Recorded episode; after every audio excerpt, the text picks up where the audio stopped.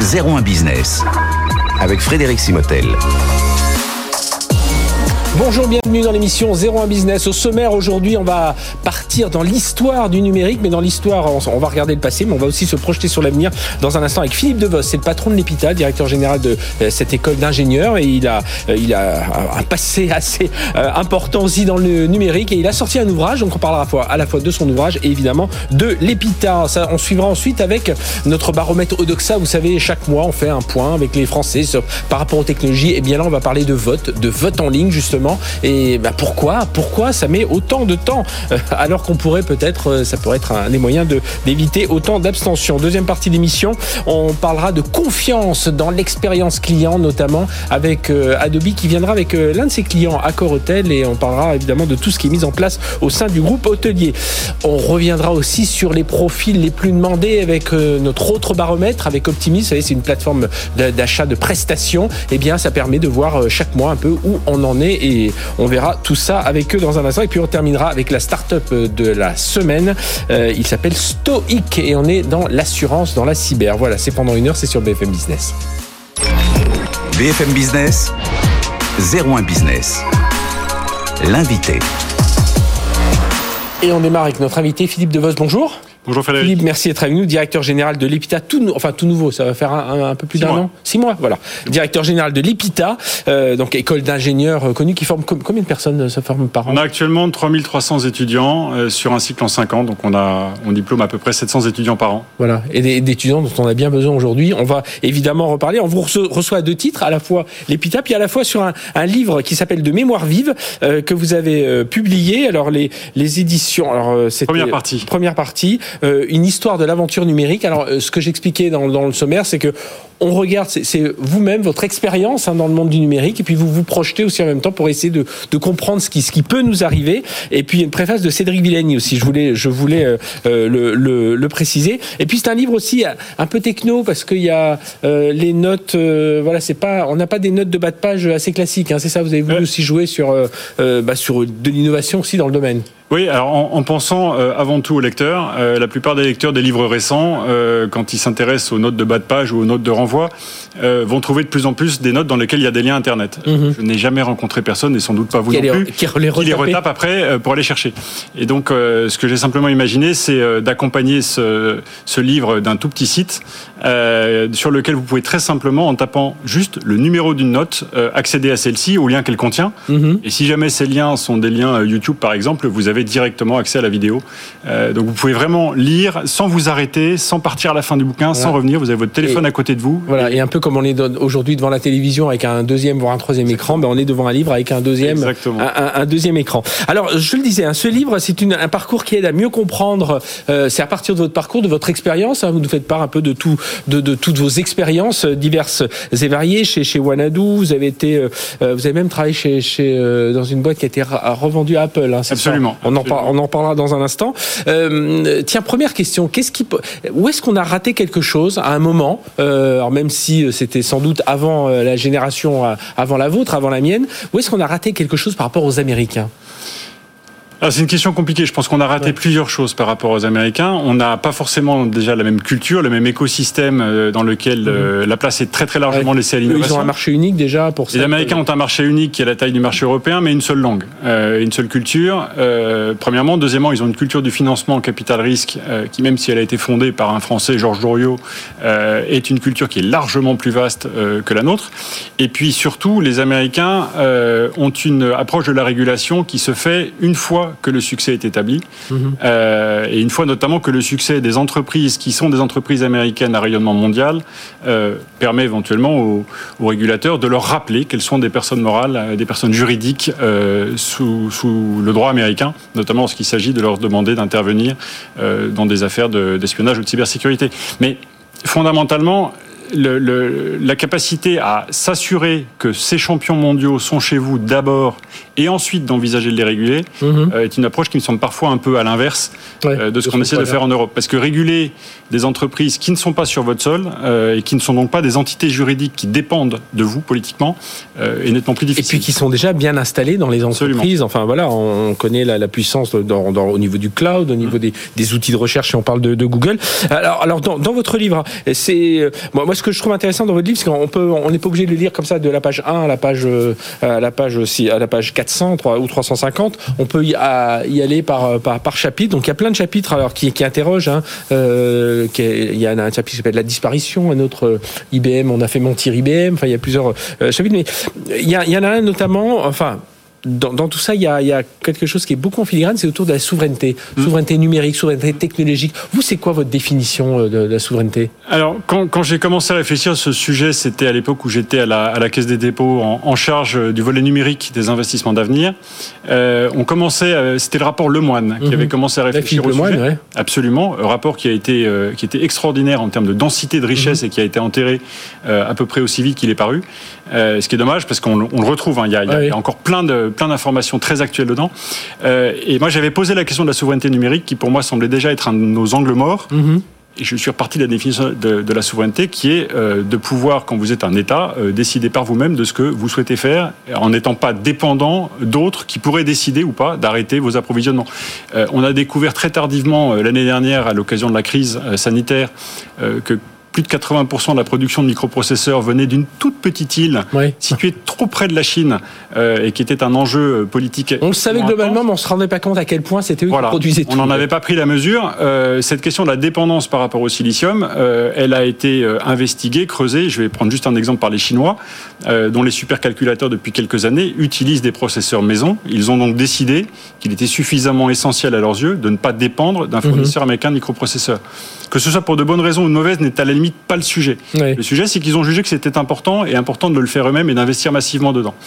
Euh, c'est des sujets qu'on redécouvre à peine. Alors, heureusement, euh, grâce au commissaire breton, euh, on est en train de s'agiter pour s'y remettre. D'essayer de, réguler tout mais ça. Mais le temps qu'il va falloir réguler, mais aussi investir, réinvestir localement, le temps qu'il va falloir simplement pour avoir des unités de production en volume. on le voit hein, dans, les, dans les semi-conducteurs, dans, dans, dans, tout, dans tout cet univers.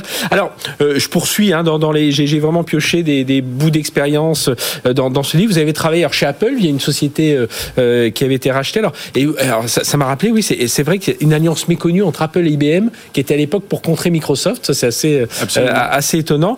Pour vous, aujourd'hui, il est où? Alors, même si un Microsoft et montre sa capacité à rebondir et à rester parmi les, les, leaders. Bon, on a un Apple qui a été un peu moribond, qui est reparti, des Google qui sont apparus, des, des, des, Facebook, on verra comment ce que deviendra Facebook. Mais pour vous, ils sont où les, les, les Microsoft de, de, de demain aujourd'hui?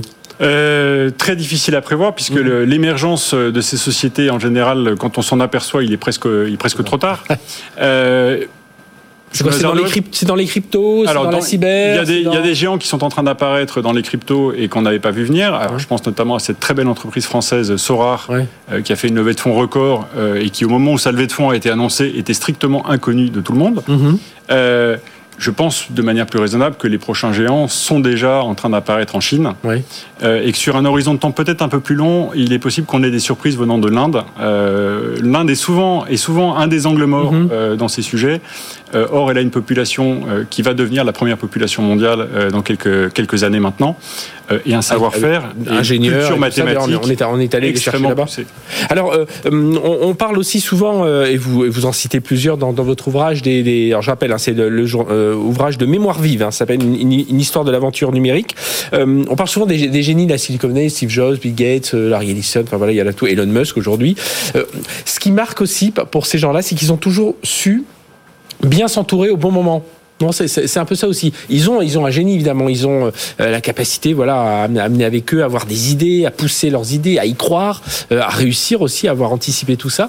Mais je trouve que ce qui, ce qui est intéressant, c'est de voir aussi chez ces gens-là que, euh, ben, si on prend le cas d'Elon Musk, il avait des gens qui étaient avec lui au départ de la des Tesla, qui sont plus les mêmes aujourd'hui parce que quand on passe en production, ben, c'est d'autres gens. Et, et je trouve que c'est peut-être leur richesse aussi par rapport à des boîtes françaises où on garde parfois les mêmes, le, le, le même état-major pendant X années. Je pense que la, il me semble que la raison est peut-être inverse, c'est-à-dire que si vous gardez le même état-major pendant de nombreuses années, c'est parce que vous gardez le même business ou le même modèle euh, pendant de nombreuses années. Ce qui est très surprenant avec un Elon Musk, pour reprendre juste cet exemple, euh, c'est qu'il semble avoir toujours un coup d'avance. La seule chose qui ne se vérifie jamais euh, par rapport à ce qu'il annonce régulièrement, ce sont les délais de livraison. Mhm. mais jusqu'ici, que ce soit dans l'automobile ou dans le spatial, tout ce qu'il avait annoncé en termes de produits est arrivé. Il y a une deuxième particularité qui fait qu'il sait s'entourer et qui va s'entourer très rapidement des, des, des compétences clés, euh, c'est qu'il est engagé, comme un certain nombre d'autres acteurs, dans ce que j'appelle dans un des chapitres la verticale du fou. Oui. Et la verticale du fou, c'est quoi? C'est simplement le fait de méthodiquement euh, et, et d'avoir planifié l'intégration verticale de toutes les technologies dont on ne veut pas dépendre. Et je prendrai juste un exemple.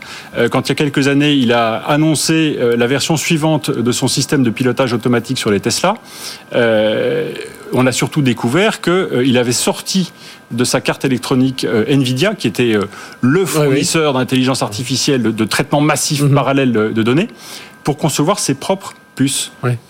Et ça, c'est simplement. Et, et- voilà. Et d'ailleurs, on le voit aujourd'hui, il est, il est en train de se poser la question de racheter même des mines pour Hmm. avoir accès aux matières premières euh, Voilà. avant les autres. Intégration verticale avec une, une, une compétence particulière qu'il a en plus, c'est que c'est un joueur de Lego formidable, Ouais. avec une capacité à réutiliser des briques qu'il a développées pour un de ses business dans d'autres de ses business. On verra si son robot Optimus sort un jour. Mhm. Il sortira pas Ouais, forcément dans les délais. hein. Et Optimus embarque le système de vision autonome de la Tesla, euh, les microprocesseurs de la Tesla. Ah, c'est ça, il s'est recomposé, il s'est Exactement. recomposé tout, il s'est recomposé Il joue tout Lego. ça.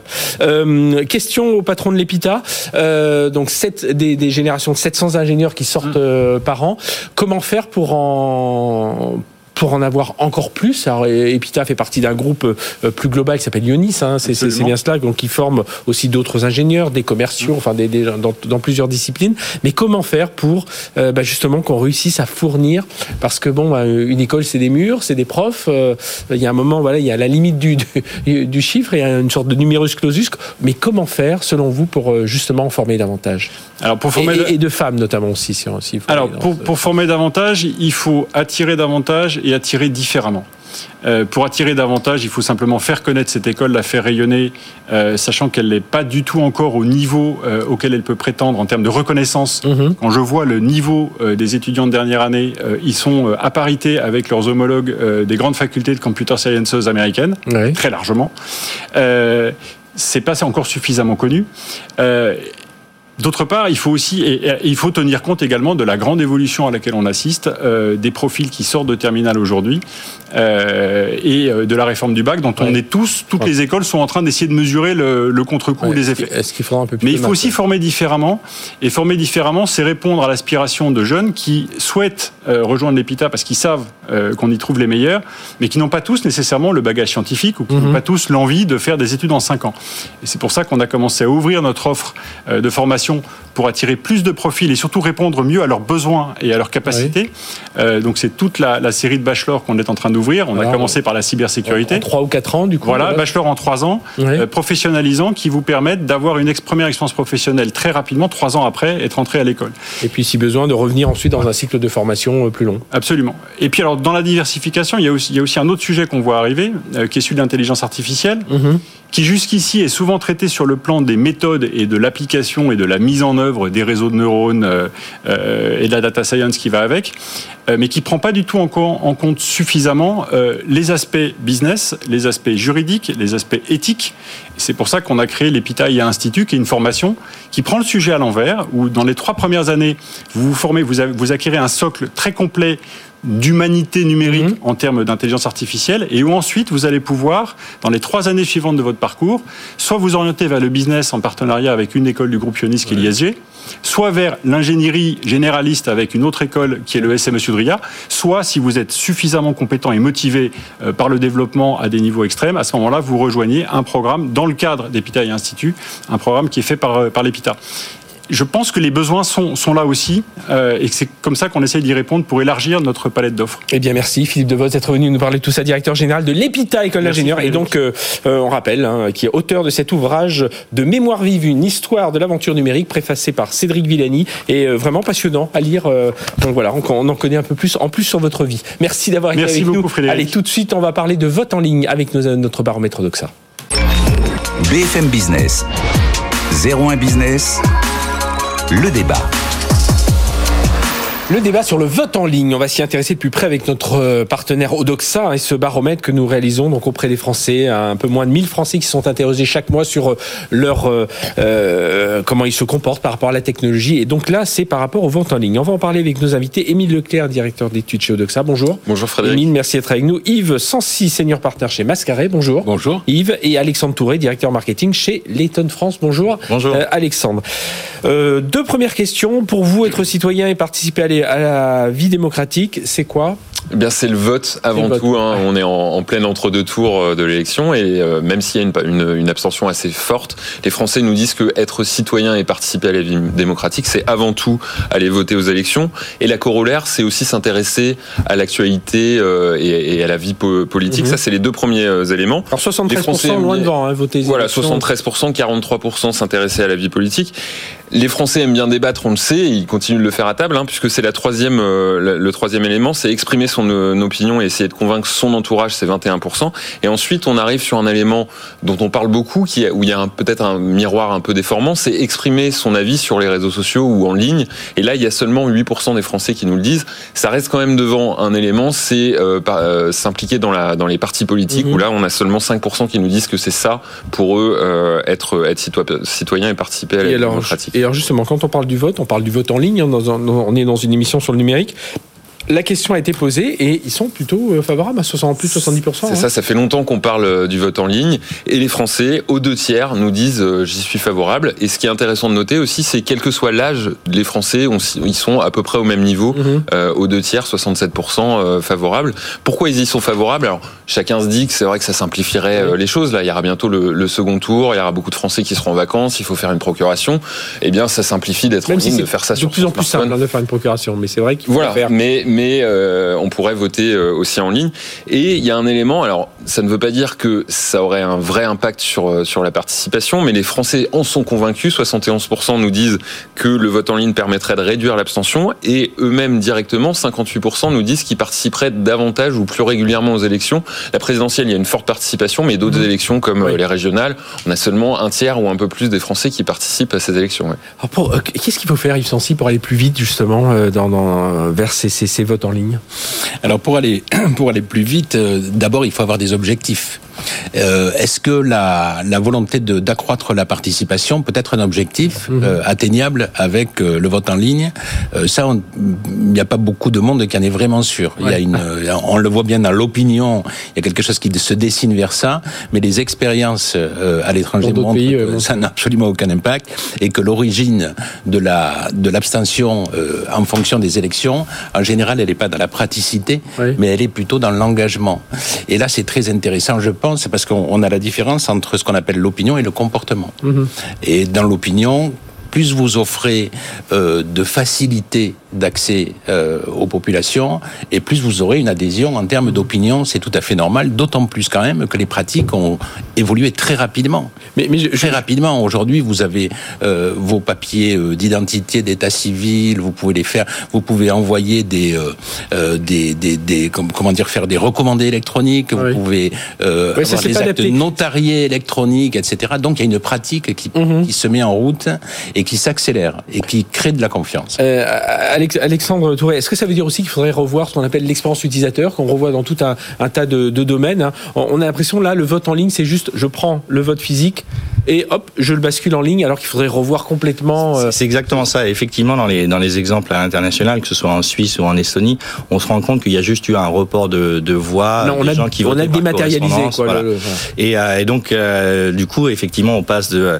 il faudrait aller plus loin que la, la simple user experience. L'UX est passé peut-être à la VX, ou à une sorte de voting experience, où je, si je passe par par l'application ou par le vote en ligne, je vais avoir mieux que le vote classique. Donc, est-ce que je vote pour plus de choses La présidentielle est autre chose. Ouais, est-ce que, de j'ai un petit questionnaire de Un 5-6 petit pages, une sorte de référendum Voilà, il y a aussi le fait, est-ce que je peux voter un peu plus longtemps? Non Mhm. pas le seul jour du dimanche, mais bien 4 à 6 jours avant, comme c'est fait en Suisse euh, ou, euh, ou en Estonie. Mais qu'il y ait une plus-value Ouais. à utiliser le, le vote en ligne. Et là, là, là, on pourrait imaginer que ça ferait bouger la, la, la ligne de la, de la participation. Un peu comme dans le domaine du digital.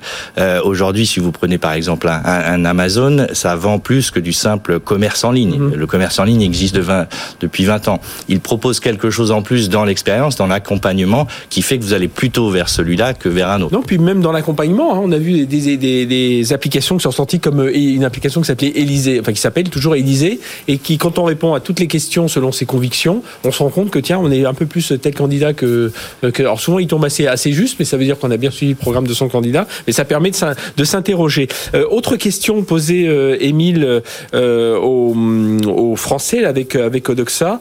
Euh, donc le vote en ligne permettrait de voter plus régulièrement, mais il y a aussi toute la partie sécurité hein, qui est importante. Et c'est très important, même c'est central, c'est un enjeu central. Et les Français nous disent aujourd'hui, alors une majorité, hein, 59%, mais il y a quand même 40% des Français qui ne pensent pas que ce soit le cas, que la technologie permet aujourd'hui de sécuriser le vote en ligne. Mhm. C'est un vrai sujet, c'est central. Et on a seulement 50% qui nous disent qu'ils auraient confiance dans des élections où il y aurait eu une partie des votants qui auraient pu voter en ligne. Donc là, on voit bien l'intérêt central euh, si on veut développer C'est savoir si on n'est pas sous influence au moment où on appuie sur le bouton parce que oui, ou, même on n'est pas, pas, tout seul dans un Il y a des pirates qui interviennent directement sur le vote en ligne. Enfin, c'est tous ces éléments-là. Donc, il faut vraiment travailler. Si un jour c'est mis en place, il faudra travailler sur la confiance, assurer les gens. Euh, et on leur a posé aussi la question sur comment on sécurise ça. Il y a un élément qui fonctionne assez bien, c'est le système de double authentification parce que mhm. les Français ils sont habitués. Hein, vous savez, vous payez euh, euh, en ligne et puis on valide sur son smartphone euh, le paiement. Là, 64% des Français choisissent cette option. Le système de reconnaissance faciale arrive derrière avec 24% seulement. Alors là, les, Français connaissent ce système, mais il y a toujours un doute sur la confidentialité, mhm. sur sur ce qui peut se passer avec des données personnelles. Et puis un, un, autre élément qui pourrait fonctionner, c'est la blockchain, mais les Français connaissent assez peu ce système et donc il y a seulement 10% qui se mettent sur cette option. donc, mais il y a un vrai enjeu de sécurisation si un jour le vote en ligne doit se, se, se développer et de, de confiance. Ça, ça, veut dire, euh, aussi au niveau de l'État, des instances, de tous ceux qui s'occupent, tout cet écosystème autour du vote en ligne, il faut, euh, bah vous l'avez dit, hein, aujourd'hui on paye ses impôts en ligne, on va avoir euh, tout, ce qui, va de la, Connect, euh, tout, tout, ce qui va avoir de la TVA aussi sous trois ans, on sera, tout, tout sera complètement dématérialisé. Il y a France Connect évidemment, et on le voit, pour faire la procuration c'est hyper, hyper pratique, mais il faut aller encore plus vite alors dans... Alors, je ne suis pas persuadé que le frein soit technique. Le, le, le frein est, est, beaucoup plus, euh, malgré l'adhésion, euh, beaucoup plus psychologique que ce qu'on mhm. pense. Vous avez une, une forme de, de, de sacralisation, de ritualisation de l'isoloir. L'isoloir, c'est une garantie d'être seul au moment où on vote, sans aucune influence. Euh, c'est également un déplacement. Rappelons-nous quand euh, l'Église catholique avait décidé euh, euh, de diffuser à la télévision la messe le dimanche, où, où ça passait pour un accès euh, qui allait élargir l'audience. La réalité, c'est que la conséquence 10 ans, 15 ans, 20 ans plus tard, ça a été une perte de sacralisation et de ritualisation. Et, euh, et je crois que les, les, Français en ont bien conscience et ils sont dans cette ambivalence.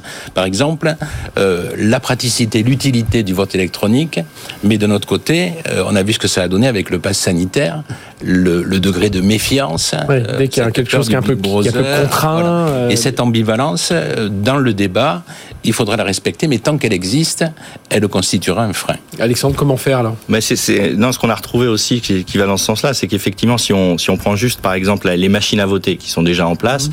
euh, quand on voit aux États-Unis ce qui a pu se passer avec Trump euh, qui contestait euh, que euh, le, le, le, logiciel ah, Dominion, même, même, Bush, il y a, il y a des avant, avec voilà. les fiches perforées. Là, là, là, apparemment, le logiciel pour Trump, le logiciel Dominion avait effacé de 2 millions de voix. Bon bah, il, il, il y a le doute, le doute est émis, ouais. et c'est ce que, à mon avis, ne, ne, ne veulent pas les Français justement qu'une qu'une qu'une élection puisse être comme ça euh, malmenée par. Euh... Ça veut dire qu'il doit y avoir plus de communication de la part de l'État autour de tout ça, à travers les réseaux sociaux, à travers euh, bah, toutes les institutions, pour pousser un peu les gens à avoir plus confiance dans je, les techniques. Je, je pense que la, la, la, la, confiance, elle doit, elle doit clairement être menée par la confiance dans un système sur est-ce que France Connect suffit, est-ce que comme en Belgique on développe la carte d'identité euh, à puce et biométrique. Euh, nous, on vient à peine de commencer à le faire. Euh, par exemple, en, Belgique, ils ont un, processus It's Me avec un petit boîtier, une, une clé, un, un, lien USB sur votre ordinateur pour votre première connexion, pour être sûr que ce soit vous.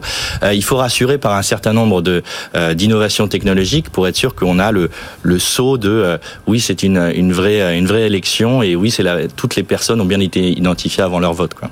Donc c'est ça, c'est pas un frein technologique. hein. Vous, Non, le- vous le redites encore, Yves Oui, ben je crois qu'il y a la- les, les- les deux moteurs, ce sont un l'évolution des pratiques Ouais. sur d'autres d'ailleurs, euh, sur d'autres espaces, comme on l'a décrit tout à l'heure. Bah, c'est peut-être s'inspirer, on parlait d'expérience utilisateur, s'inspirer d'autres d'autres Voilà. univers, dans le commerce. dans société, Ouais, au ça. fond, euh, euh, change euh, le développement des pratiques d'un côté, et ensuite, surtout, peut-être laisser le libre choix. C'est-à-dire que Ouais, la brutalité d'un changement, de passer directement au vote, tout, tout vote électronique, serait sûrement catastrophique.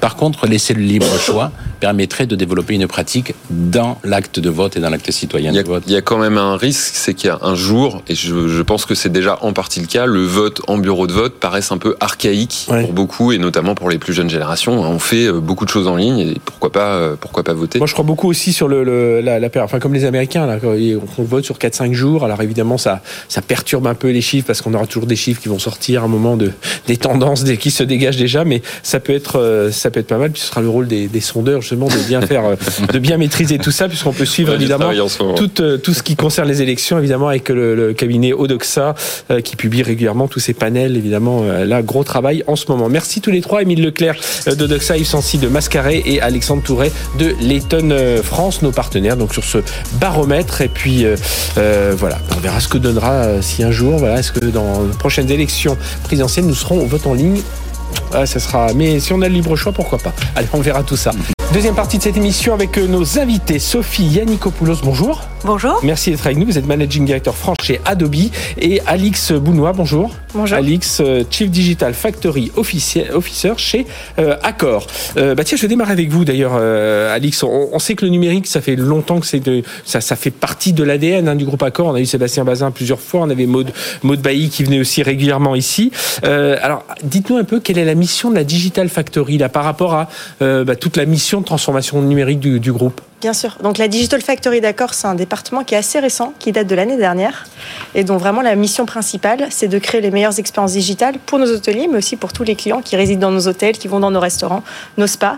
Donc c'est une entité qui a à peu près 700 collaborateurs, des designers euh, du digital, des Mhm. développeurs, des product managers, et donc leur job au quotidien, c'est vraiment de porter la transformation digitale du groupe et ses expériences. Donc c'est ça, vous remontez ce qui peut se faire sur le terrain, vous proposez aussi les propres idées de ces, de ces 600, 700 développeurs, et puis euh, ensuite vous mettez ça en, en route, quoi. Enfin, vous passez à l'échelle. Oui, oui. Euh, bah. L'obsession du client, c'est quelque chose qui est hyper important dans notre ADN. hein. C'est vraiment écouter le terrain, écouter les besoins des clients et les transformer en des expériences digitales, que ce soit une application mobile, un site internet, un outil pour euh, le front desk de la réception de l'hôtel, Mhm. qui soit utile, efficace et avec une expérience qui soit la plus fluide possible. Et évidemment, le carburant dans tout ça, c'est la data. Ça, Alors la data, c'est extrêmement important. Ouais, D'ailleurs, dans la Digital. Factory, on a à peu près une 150 personnes qui travaillent uniquement sur les sujets de la donnée, qui est un des sujets qu'on va aborder, j'imagine, aujourd'hui. Oui, alors justement, euh, cette data, c'est une étude hein, qu'a qu'a sorti euh, Adobe, euh, euh, Sophie Yanokopoulos. Euh, et alors, vous faites le lien entre la confiance et, et la data. Expliquez- Expliquez-nous un peu tout ça dans cette étude. Effectivement, euh, on a, c'est le deuxième volet en fait d'une étude qu'on a fait, euh, qu'on a démarré au mois de novembre sur le futur du marketing, Mhm. le futur du marketing digital. Et, euh, et là, en fait, on, on vient de se rendre compte que la confiance est vraiment au cœur des préoccupations des consommateurs et doit être au cœur des préoccupations des dirigeants, des entreprises. En fait, quand on, on regarde l'évolution du, du marché numérique, on voit que la défiance des Français est encore plus importante que celle des, Opé- des Européens. 77% de- des Français sont défiants par rapport à l'usage qu'on va faire de leurs données.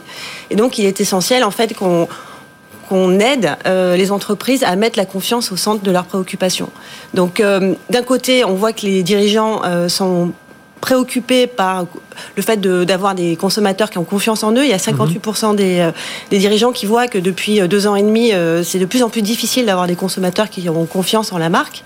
Et, et de l'autre côté, en fait, ben, on voit qu'effectivement, il y a une défiance sur la transparence des données, la confidentialité des données. Mais, c'est pourquoi? C'est parce qu'on on a été, on a été quelque part entre guillemets mal élevé, mal éduqué au départ. Vous parlez à un moment de l'utilisation responsable des données. C'est vrai qu'on on s'en est pas trop inquiété au départ. Le, bah, bon, le, on s'en était inquiété avant le RGPD, mais le RGPD est vraiment venu mettre le, le point sur les données personnelles là où là, là, là où ça où ça fait mal. Mais euh, au départ, on, on se souciait pas vraiment de, de, de nos données, donc on les regardait se promener, on, on nous relançait sur la publicité. On s'est dit bah tiens pourquoi pas, mais euh, En fait, il y a eu deux changements. Il y a eu- le changement de comportement, donc on a un comportement qui est de plus en plus numérique, mhm. forcément. Et ensuite, il y a eu des changements de réglementation avec la disparition de ce qu'on appelle les cookies tiers, qui ont été en fait un changement assez majeur pour les marketeurs et qui a, qui a inquiété en fait les consommateurs puisqu'on s'est mis à voir des fenêtres. Acceptez-vous euh, les cookies propriétaires qu'on vous propose quand vous vous connectez sur n'importe quel site. Donc ça nous a mis dans une situation de défiance en tant que consommateur. Et euh, l'idée en fait c'est de profiter de cette contrainte pour que ça devienne une opportunité pour recréer en fait un, un, une- un nouvel, un nouveau lien entre le consommateur et la marque. Et comment Parce que c'est ce que dit l'étude à un moment. Elle dit la, la confiance peut se gagner ou se perdre à chaque expérience. Comment vous, comment elle peut se perdre justement? En fait, elle se perd à partir du moment où justement le consommateur a l'impression qu'on utilise mal ses données, qu'on l'utilise pas euh, pour lui. Euh, moi, je, parle, je dis toujours faire preuve d'empathie pour le consommateur. Ça veut dire mettre, se mettre à sa place et profiter de la donnée qu'on récupère pour lui euh, faire profiter d'une euh, expérience personnalisée, Mhm. euh, contextualisée, en temps réel et qui va lui apporter un service. Et à partir de ce moment-là, on voit en fait que le consommateur, quand il a un contenu qui est personnalisé et qui est adapté, bah, finalement, il se remet à avoir confiance en la marque et il a plus peur en fait de transmettre ses données parce qu'il sait que ça va lui apporter un service. Mais ça veut dire que dans l'entreprise, il faut revoir, enfin, faut avoir cette gouvernance de la data aujourd'hui. Oui, il faut Enfin, Ça vraiment. paraît être ces grands thèmes, mais on, voit souvent dans l'entreprise, c'est bon, c'est ça, la donnée, elle est un peu partout, et on a du mal à avoir cette vision d'ensemble. Il y a la gouvernance, il faut que ce soit une préoccupation des, des dirigeants, je pense Mhm. que c'est- c'est essentiel. Et puis aujourd'hui, il y a des technologies qui existent, qui n'existaient pas avant, qui permettent en fait de pouvoir euh, maîtriser cette donnée, euh, l'utiliser de façon responsable pour les, les consommateurs et au service des consommateurs. Alors Alice Bounois, justement, chez, chez, chez Accor, comment on fait pour, pour avoir cette gouvernance de la data, pour avoir ce, ce mode de confiance euh, Parce qu'évidemment, vous avez des données qui circulent partout, des données personnelles, parce qu'évidemment, on est plutôt... Alors, euh, vous avez une clientèle entreprise, vous avez quand même une, une importante clientèle euh, individuelle, puis là, on a, les, on a tout, hein, on, sait, nos, on connaît nos familles, on connaît nos, nos goûts euh, bah, dans d'endroits où on aime aller en vacances, euh, voir nos goûts euh, culinaires, enfin voilà, il y a tout un tas de choses que vous récupérez comme information. Oui, bien sûr, et je rejoins euh, Sophie, hein, la, la confiance du client, elle se perd assez facilement, elle se gagne difficilement, Oui. mais se perd facilement. Et donc c'est pour ça déjà que nous, on a créé cette entité Digital Factory qui a justement la responsabilité de euh, stocker, trier, classer la donnée dans la réglementation qui est valable dans les pays dans lesquels on opère. Et on a une équipe au sein de la Digital Factory qui est en charge de ce qu'on appelle la data gouvernance, vous l'avez mentionné, donc qui est vraiment en charge de poser les normes, les processus opérationnels pour justement s'assurer que cette donnée, elle soit traitée et utilisée euh, de la bonne façon. Et pour acculturer aussi, j'imagine, bah, chacun des, de dire à un patron d'hôtel, attention, on peut pas faire n'importe Oui. quoi, euh, relancer les clients, ça se fait dans un certain cadre. euh, Alors ça Euh, va effectivement bien au-delà de, de mes équipes, hein. Oui. les, les- les patrons business, les patrons des hôtels, tout le monde est partie prenante dans cette donnée. Donc c'est vraiment une équipe qui a un mandat vraiment transverse à toute l'entreprise. Et, et vous sentez qu'il y a eu alors euh, un avant et après RGPD, c'est-à-dire même dans la prise de conscience, que ce soit évidemment dans, vos équipes, hein, dans l'équipe de Digital Factory, mais aussi euh, dans tous euh, les métiers qu'on voit. Enfin, je prends l'exemple du directeur d'hôtel, mais il n'est pas le seul, parce que je pense à, lui de façon un peu naturelle quand on parle du groupe Accor, mais que voilà, aujourd'hui, un directeur d'hôtel, il sait que euh, il ne peut plus faire. Alors, je dis pas qu'il le faisait avant, mais euh, il doit faire attention quand il manipule les, datas pour faire relancer ses clients. Euh, Alors c'est quelque chose de progressif, mais je pense que même sur le terrain, euh, les directeurs d'hôtel, euh, tous nos personnels euh, qui sont face aux clients se rendent bien compte que les clients donnent plus leurs données et leur consentement comme ils le faisaient euh, avant. Donc Oui. euh, je pense qu'ils sentent le changement sur le, le terrain et ça les sensibilise euh, naturellement. Après, je pense qu'on a la chance d'être dans un, groupe qui a à la fois une dimension numérique, mais une dimension physique. Et la confiance en physique, je pense qu'elle est encore un petit peu plus facile Mhm. à acquérir que sur le numérique. Et surtout, ce qui a été important pour nous, c'est de pivoter sur l'usage qu'on en fait de cette donnée. Je pense que Sophie l'a dit, les clients, ils veulent plus donner leurs données euh, Oui. pour juste des fins marketing. Ils veulent la donner parce que ça va avoir un vrai intérêt pour eux. Et le vrai intérêt pour eux, c'est la personnalisation.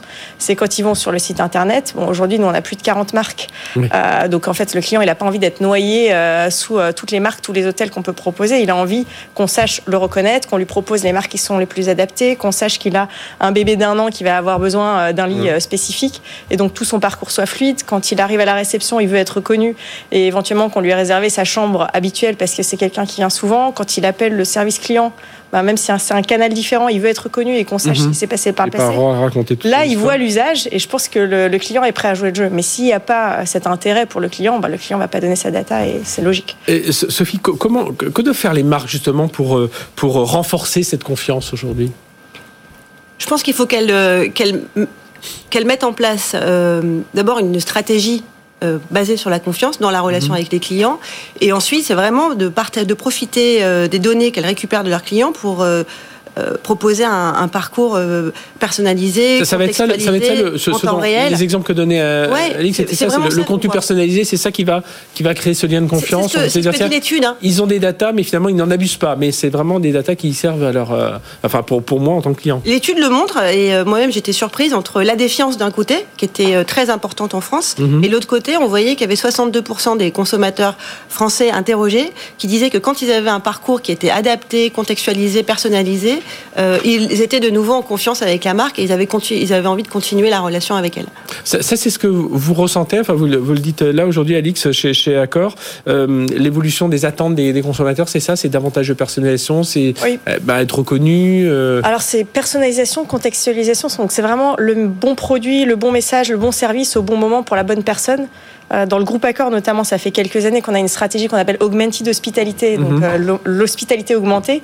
C'est-à-dire qu'on n'offre pas juste des chambres d'hôtel aux clients, il y a la possibilité d'aller encore une fois dans un restaurant, un spa, de booker un taxi, euh, de booker une expérience. Et donc ce que le client recherche, c'est pas qu'on l'inonde de tout ce qu'on a à lui offrir, mais c'est vraiment qu'on lui dise ah bah tu vas bientôt faire ton check-out à la réception. Est-ce que tu n'aurais pas besoin d'un taxi pour aller à l'aéroport mhm. Parce qu'on a compris que c'était le bon moment et euh, que ça, Voilà, que ça paraisse voilà. fluide, ouais. qui est tout- Exactement. Et ça, on voit vraiment que les clients nous le demandent. euh, et c'est important, encore une fois, si on veut pas noyer le client et, du coup qu'il il zappe complètement en fait ce qu'on a à lui offrir. Enquête mondiale hein, menée euh, par, par Adobe, donc c'est plus de, plus de 12 000 consommateurs, 2 000 dirigeants d'entreprise qui ont été, euh, interviewés par vous, par, euh, par Adobe, pour justement comprendre un peu tous ces enjeux. Merci à toutes les deux d'être venues nous parler de tout ça. Sophie Yannikopoulos, donc euh, directrice générale France chez Adobe, et Alix Boulnois, Chief Digital Factory Officer chez Accor. Merci, Merci. à toutes les deux d'être venues nous parler de tout ça. Allez, on se marque une très très courte pause et on se retrouve juste après. On va parler ben, de, de- justement de l'emploi, des prestations euh, d'achat, de services, et vous allez voir là aussi, il y a grosse tension sur certains métiers. À tout de suite. BFM Business, 01 Business. Les invités. Allez, on poursuit sur 01 Business. On va parler justement de ces métiers en tension. C'est toujours la même chose dans le monde informatique. Mais justement, on essaie quand même de mesurer tout ça, d'apporter des indicateurs clés. Et on le fait avec notre partenaire Optimis. hein. Et nous recevons euh, Alix Mirchams, qui est directeur marketing et communication chez Optimis. Bonjour. Bonjour Frédéric. Euh, Alix. Et avec nous, Mou- Moussa Timera. Bonjour. Bonjour. Moussa, vous êtes cofondateur de Covadev. Alors, euh, avec un Q-U-O-V-A-D-E-V. E Voilà, pour ceux qui, qui veulent, qui nous suivent en radio et qui, voilà, qui veulent en savoir un peu plus sur votre entreprise. Mmh. Conseiller en ingénierie, c'est expert dans l'architecture informatique et d'ailleurs filiale d'Efitech, hein, que, qu'on, connaît peut-être, qui, euh, qui est là de- depuis, ça fait pas mal d'années, 2000, depuis 2005. 2007, des ouais, j'allais dire spécialistes, 2005, ouais. euh, Dans la, dans les infrastructures informatiques. Alors, euh, Alix, on se voit régulièrement avec Optimis pour faire euh, le point sur les métiers en tension et un, un indice qu'on appelle le P2I. Et euh, alors, qu'est-ce qu'on peut dire aujourd'hui sur les- la, la tension du marché sur les, les métiers informatiques? On le rappelle, hein, Optimis met en relation des nodeurs d'ordre, des entreprises, euh, des, des, des ESN avec euh, de, bah voilà, ceux qui ont des, des compétences à fournir. Ça peut être des freelances, mais ça peut être aussi peut. des, des, ESN. Absolument. Donc euh, effectivement, nous venons d'éditer le premier baromètre de l'année. Donc on s'est pas vu depuis trois mois. Ah oui, c'est vrai. Euh, donc effectivement, ça a bougé depuis. Euh, on a certains retours à l'équilibre sur ce fameux indice P2I, donc pour prestations intellectuelles informatiques. Euh, cependant, il faut se méfier de l'eau qui dort parce que on est effectivement à un niveau d'équilibre qui est à une valeur de référence 2019. On arrive à peu près à l'indice 1000, mais euh, très important, certains sujets sont toujours très difficiles Mhm. à exploiter. On a une pénurie euh, forte parce qu'une demande très forte sur certains domaines, entre autres euh, la sécurité, l'architecture technique, euh, les applis web toujours qui reviennent en force. Donc on a quand même une tension sur certains euh, certains domaines euh, de l'IT. Donc voilà, donc on a, on a, on a, il y a toujours beaucoup d'emplois, enfin il y a toujours beaucoup de postes ouverts hein, dans, dans cet univers. On a du mal à trouver des compétences, mais certains sont vraiment, euh, euh, sont vraiment en grande passion. Euh, je voyais qu'il y avait une, une baisse du volume des besoins émis par les entreprises de, de 10%. Alors effectivement, on a connu une très très forte hausse euh, fin d'année dernière jusqu'au tout début de l'année 2022. On a constaté là sur les dernières semaines une baisse de 10% du volume des besoins euh, des donc euh, de nos des DSI qui, qui, qui nous demandent justement de trouver les meilleurs prestataires du marché et effectivement une légère baisse euh, de 10% sur sur le dernier mois.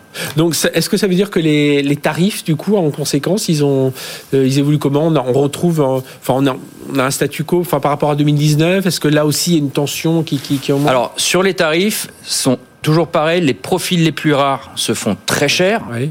certains domaines, euh, l'infra, la cyber, euh, aujourd'hui de plus en plus aussi euh, ERP.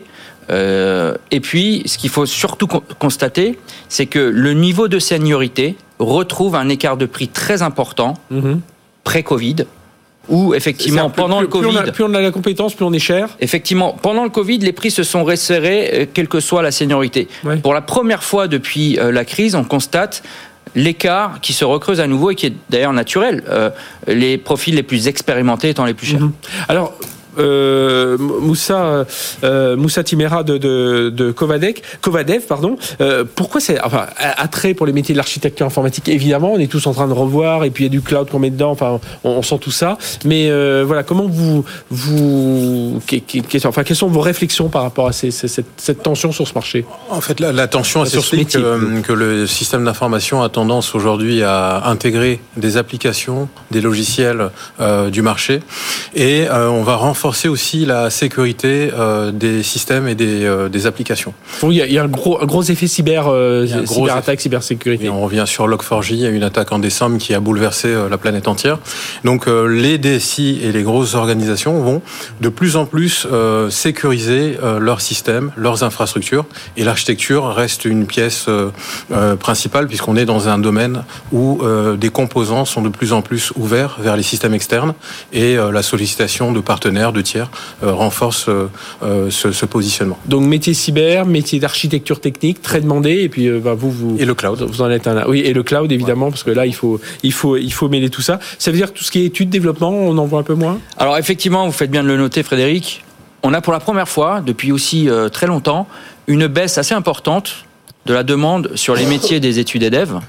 Et à l'inverse, une demande très très forte sur euh, l'architecture euh, euh, technique sécurité. Effectivement, pendant la crise, Transfo Digital s'est accéléré très fortement. Aujourd'hui, avec tout ce qui se passe, et encore il y a quelques jours, Atlassian, un, un gros éditeur australien, et qui, a, qui a un gros incident d'ailleurs qui n'est peut- peut-être même pas encore Ouais, réglé. non, je crois que c'est pas, ça continue. ouais. Effectivement, euh, les entreprises se sentent réellement menacées et donc veulent sécuriser euh, le cloud, le- tous, les, tous les serveurs SaaS. Euh, Ça, ça veut dire, euh, Moussa Timera, comment on fait pour, pour recruter, pour attirer? Aujourd'hui, on peut plus. On, peut, on a l'impression, quand, quand on est, j'imagine, chez, chez Covadev, que c'est bien d'attirer sur des prestations Ouais. techniques, de dire voilà, vous allez. Mais il faut davantage vendre le, le projet. Enfin, c'est un peu ça qui est en train de changer. On peut plus dire à quelqu'un venez chez nous, vous allez faire tel type de techno. Il faut Non, leur dire voilà, ça- vous allez participer à peut-être changer le monde, je sais pas. On peut changer le monde. Ouais, Effectivement, j'ai posé la question derrière moi à un candidat en disant que- quels sont tes rêves? Euh, euh, la pénurie, en fait, euh, force le trait, c'est-à-dire que les experts, tout le monde se les arrache. Ouais. On a une tendance aussi à euh, ce que les personnes passent freelance de plus Mhm. en plus. Du coup, il y a une contention sur les ressources clés. Mhm. Euh, à partir de 5 euh, à 10 ans d'expérience, ce sont les ressources que tout le monde s'arrache. Les profils qui sont les plus attendus. Donc, comment euh, créer du lien? C'est répondre aux attentes, aux, aux rêves de chacun et avoir, je dirais, un lien privilégié avec les personnes. Donc il y a, il y a à la fois, j'imagine, bon, il y a à la fois le, le bon le, le- la, la, la, la mission, il y a à la fois le, euh, le salaire qui joue en ligne de compte, il y a l'histoire du télétravail, travail hybride. Enfin ça c'est un, un point qui devient très important. Et puis c'est ça, hein, c'est on, on, on vend le projet, on va dire bah ça c'est euh, c'est un projet qui va transformer, je sais pas quoi, qui a fait même du bien pour la planète parce que ça aussi ça. Exactement. Ça, c'est un euh, critère qui la cause reste aujourd'hui quand même euh, un objectif pour chacun. Mhm. Euh, C'est-à-dire que le post-confinement a bouleversé les tendances et les façons de, de voir le travail.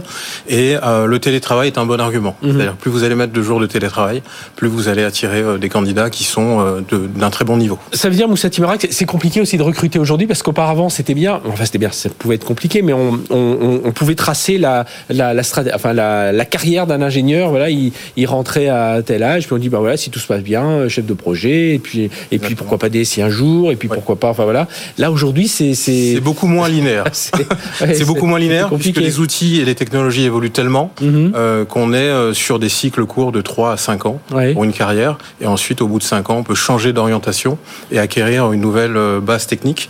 Le tout, c'est de faire de la veille technologique. Ouais, Et de s'informer et d'avoir une communauté d'experts autour de soi pour échanger.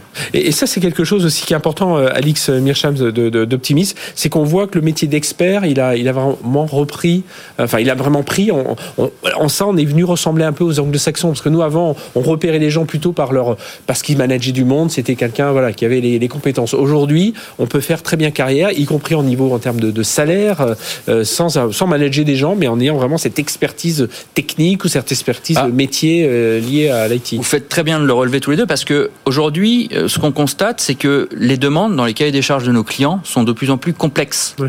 On demande de plus en plus de compétences pour un même profil. Oui.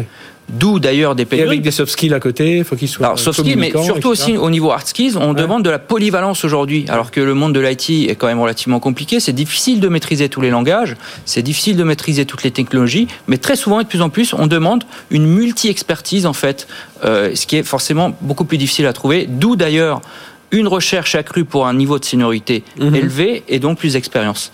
Vous recherchez combien de personnes, là, par exemple, chez Covadev On a quasiment 10 appels d'offres sur lesquels on peut recruter euh, assez facilement. Et donc, on ouvre un recrutement de plus en plus à l'international. Bon, et bien voilà, l'appel est lancé. Merci Moussa Timera d'être venu témoigner, euh, cofondateur de Covadev, donc conseil en ingénierie, filiale de Defitech, donc spécialisé dans tout ce qui est architecture technique, infrastructure informatique. Et Alix Mirchaps, notre partenaire, euh, directeur marketing chez Optimis, donc cette plateforme d'achat. On a vu data et la, la data, ça, c'était un peu, un peu moins, un peu moins de demande le premier Alors trimestre. oui, sur les dernières semaines, euh, la data avait connu euh, ces derniers mois une très forte hausse. Il y a un ralentissement des demandes en data, ce qui n'est peut-être pas significatif. On verra. Ouais, on verra ça. ce qui s'est On a passé. déjà hâte de se retrouver pour le prochain baromètre. Merci. Absolument. Merci à tous les deux. Allez, Merci on poursuit beaucoup. sur BFM Business, sur 01 Business. Restez avec nous. BFM Business. 01 Business. Startup Booster. Cybersécurité, assurance, on vous en parle souvent. Et bien là, c'est une nouvelle start-up dans le domaine. Elle s'appelle Stoic et nous recevons son cofondateur Jules Vera. Bonjour. Bonjour Frédéric. Jules, merci d'être avec nous. Alors, euh, première cyber insurtech euh, qui associe alors logiciel sécurité assurance pour protéger alors les PME, hein, c'est plutôt vo- votre cible. Et alors, expliquez-nous déjà d'où vous est venue l'idée par rapport. euh, ben, oui, on a vu quand même depuis deux ans ce- cet univers de l'insurtech, de l'assurance dans le monde de la de la cyber se développer. Alors, d'où vous est venue l'idée et qu'est-ce qui fait la différence alors de Stoic? L'idée initiale, elle vient du besoin en cybersécurité. Je côtoyais beaucoup de dirigeants de PME qui me disaient tous deux choses qu'on n'entend pas habituellement ensemble. J'ai conscience qu'il y a un risque, et il y a un risque réel pour les PME de se faire attaquer et que leur entreprise s'arrête du jour au lendemain. Et en même temps, je ne fais rien pour m'en prémunir parce que j'ai pas les ressources financières, j'ai pas les connaissances techniques, euh, je sais pas par où commencer pour me protéger. Et donc l'envie d'accompagner ces dirigeants avec une solution qui soit simple, abordable financièrement, accessible. Et qu'ils ne retrouvaient pas chez les assureurs, leurs assureurs classiques qui veulent les assurer contre l'incendie, le vol euh, de, de leur entreprise. Des assureurs vendent de l'assurance cyber, Ouais. mais peu et, si je peux me permettre, mal. Parce qu'en fait, l'assurance cyber, le risque cyber, c'est un risque nouveau sur lequel on a assez peu de recul et qu'on ne peut pas appréhender comme on le fait d'habitude, comme le font les assureurs d'habitude, avec, pour sélectionner les clients, des questionnaires à remplir.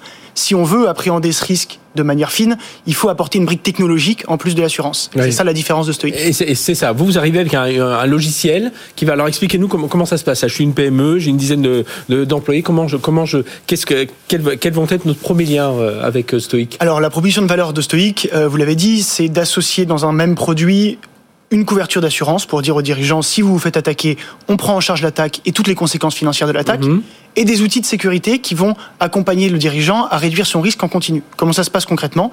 Vous allez sur le site de Stoic et pour pouvoir postuler à être éligible à l'assurance, notre outil va tourner et va déterminer si vous l'êtes ou non en quelques minutes. Donc déjà, si j'ai les, les systèmes informatiques adéquats, si j'ai déjà les, enfin les, la, la base déjà de mes logiciels de, de, de cyber, antivirus, anti-malware, enfin tout ce que Exactement. On va regarder tout ce qu'on peut regarder de l'extérieur sur vous pour déterminer si vous êtes éligible ou non. Ce qui nous permet à nous de bien sélectionner notre risque, qui est le rôle d'un assureur, mais à l'entreprise surtout d'avoir accès à ces informations et de comprendre si elle n'est pas éligible, comment elle pourrait faire pour l'être. Donc on fournit de l'information gratuite. Et est-ce que vous allez être aussi dans l'étape supérieure qui est de dire, ben, euh, voilà, ma, ma data n'aura pas la même importance euh, si je la perds, si je suis euh, ben, artisan, enfin je sais pas dans quel domaine euh, la data peut être moins importante, mais euh, voilà, si je suis dans, dans certains univers, la data elle est cruciale et si je la perds, si je suis dans le marketing digital, petite PME, si je perds la data, je suis fichu. Bon, si je fabrique des meubles, je peux toujours m'en sortir, mais euh, Oui, mais on veut assurer tout le monde. Il y a 140 000 PME en France, il y a 140 000 PME qui devraient être assurées contre le risque cyber parce qu'elles sont toutes potentiellement victimes. On voit des cyberattaques qui touchent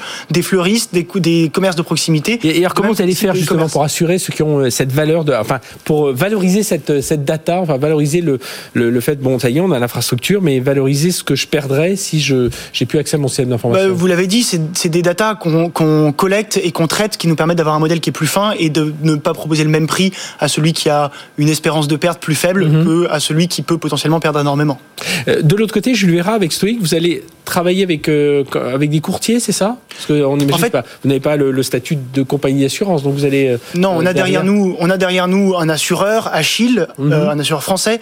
On a un gros réassureur derrière nous aussi. Et la manière dont on va distribuer notre produit, c'est à travers des courtiers. Et les courtiers, c'est ceux qui souffrent le plus aujourd'hui de la pénurie d'offres cyber sur le marché.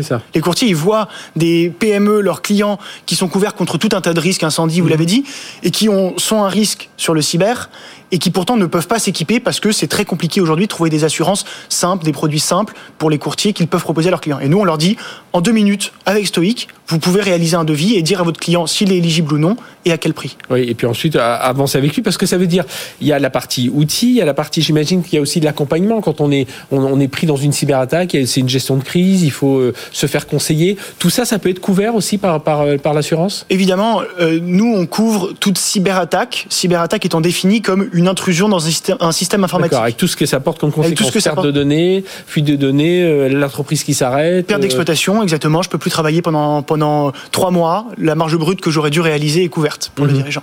Euh, au- Aujourd'hui, on entend évidemment beaucoup parler de, de, de ces assurances, autour notamment de tout ce qui est ransomware.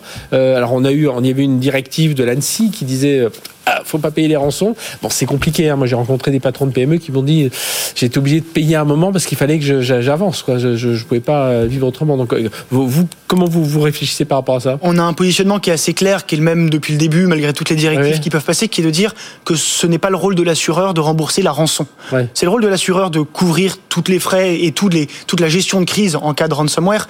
Mais dire qu'on paye la rançon, c'est déjà mettre de l'argent pour alimenter le réseau de, de terroristes qui Mhm. attaquent les entreprises tous les jours. Et ce n'est pas envoyer un signal aux entreprises en faveur de leur résilience. Parce que s'ils se disent l'assureur paye derrière moi la rançon, quoi qu'il arrive, je vais payer, ça va aller, c'est pas envoyer les bons signaux. Parce qu'il arrive que malgré la rançon, les données ne soient plus accessibles si l'entreprise ne s'est pas bien protégée, n'a pas bien configuré ses sauvegardes, par exemple.